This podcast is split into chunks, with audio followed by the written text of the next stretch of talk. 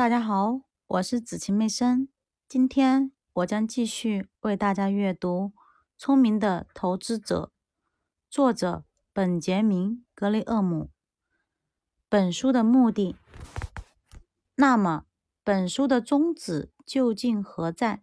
本书的目的在于指导读者避免陷入严重的错误，并建立一套令其感到安全放心的。投资策略，我们将以较大的篇幅讨论投资者的心理问题，因为实际上，投资者的最大问题，甚至是最可怕的敌人，很可能就是他们自己。亲爱的投资者，问题不在于我们的命运，也无关乎我们的股票，而在于。我们自己近几十年来，这一点尤其得到了事实的证明。因为即使是保守型的投资者，也不得不更多的投资于普通股，因此必然会受到股市的刺激和诱惑。通过说理、举例和劝告，我们力图使读者。在其投资决策方面，形成一种恰当的心智和情绪。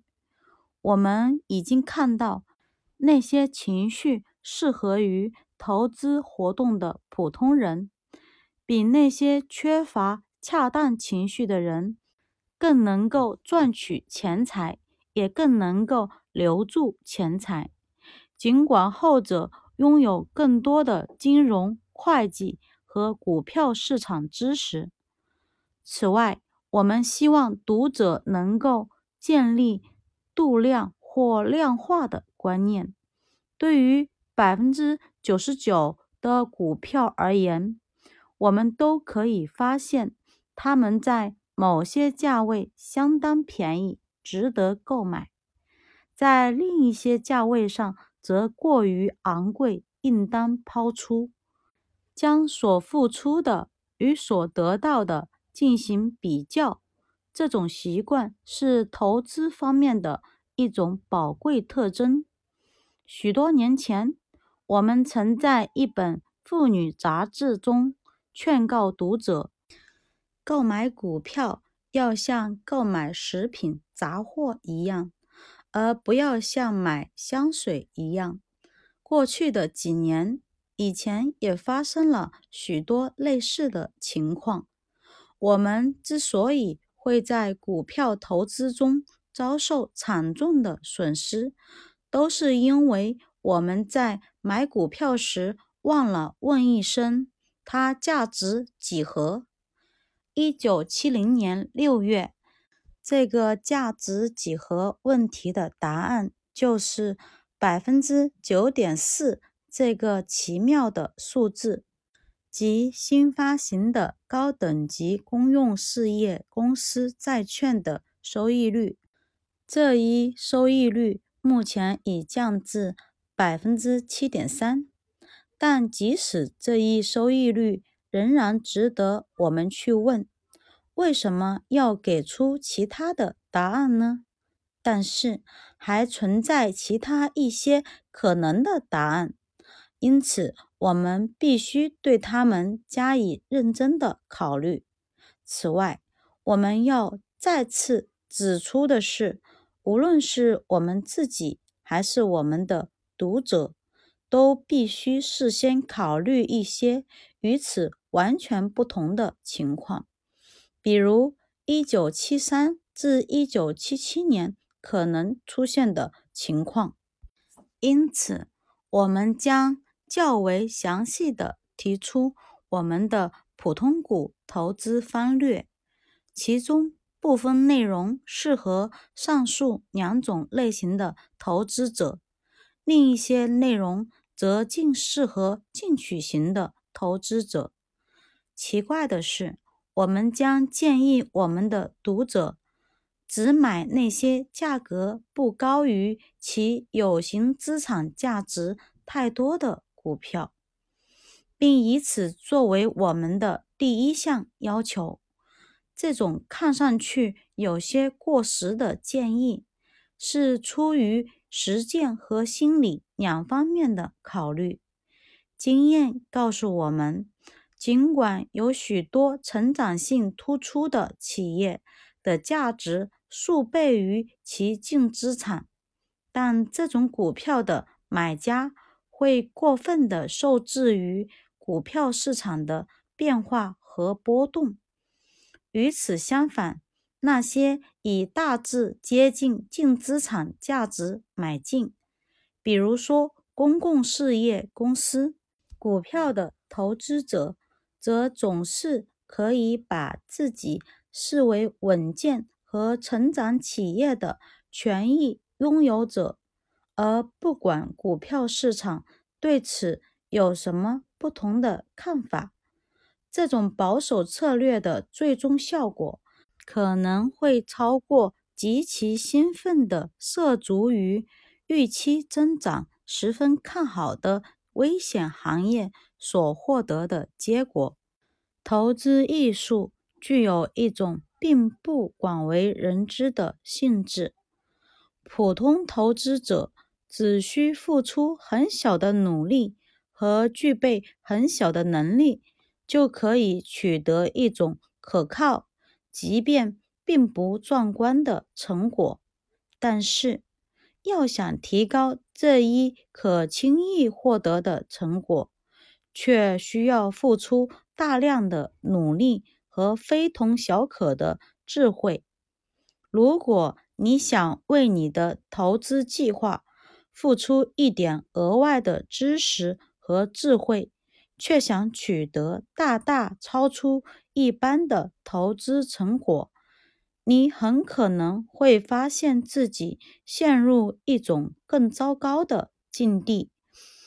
既然任何人均可通过买入并持有一批代表性的股票，取得相当于市场平均水平的成绩，那么超越平均水平似乎。就是一件相当容易的事情，但实际上，那些试图这么做的聪明之士的失败比率却相当高。多年以来，大多数投资基金也不能击败市场，尽管他们拥有经验丰富的专家。与此同时，证券经纪公司。所公布的股市预测结果也不能够令人满意，因为强有力的证据表明，他们精心预测出的结果还不如简单的掷硬币方法可靠。在本书的写作过程中，我们一直试图把这种基本的投资陷阱牢记在心。我们一直在强调简单证券组合策略，购买若干高等级债券的同时，持有一组多样化的龙头股的优点。只要得到专家的一点帮助，任何投资者都可以这样去做。任何跃出这一合理而安全区域的投资冒险。均会遭遇许许多多难以逾越的障碍，尤其是性格方面的障碍。在尝试这种风险投资之前，投资者及其顾问必须考虑清楚，尤其是是否能够准确区别投资和投机，以及股票的市场价格与内在价值。深思熟虑的投资方法是稳固建立在安全边际原则基础上的。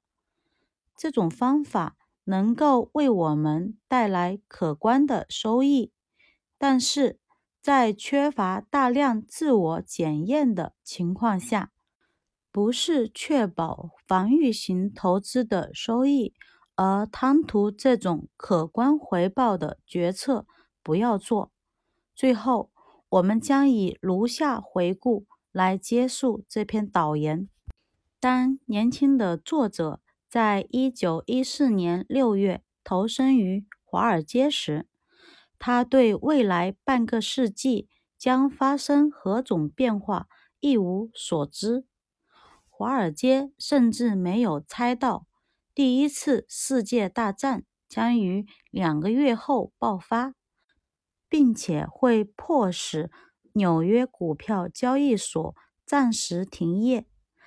目前，一九七二年，我们发现自己已经成为世界上最富有和最强大的国家，但仍然面临一系列。重大问题的困扰，而且对未来多有忧虑，而不是更具信心。然而，如果我们集中关注美国的投资经历，仍然可以从过去的五十七年中获得一些安慰。尽管经历了与地震一样无法预测的波折和事故。但是这一点是不会改变的。稳健的投资原则一般会带来稳妥的结果。在以后的行动中，我们仍然必须坚持这些原则。读者须知，本书针对的不是储蓄者和投资者所面临的总体财务策略，它只针对那些。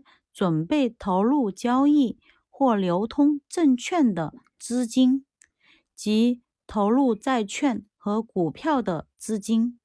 因此，诸如储蓄和定期存款、储蓄和贷款协会账户、人寿保险、年金以及不动产抵押和股权投资等各种重要的理财方式。均不在本书的讨论之列。读者还应记住，本书中的“现在”一词指的是1971年年底或1972年年初。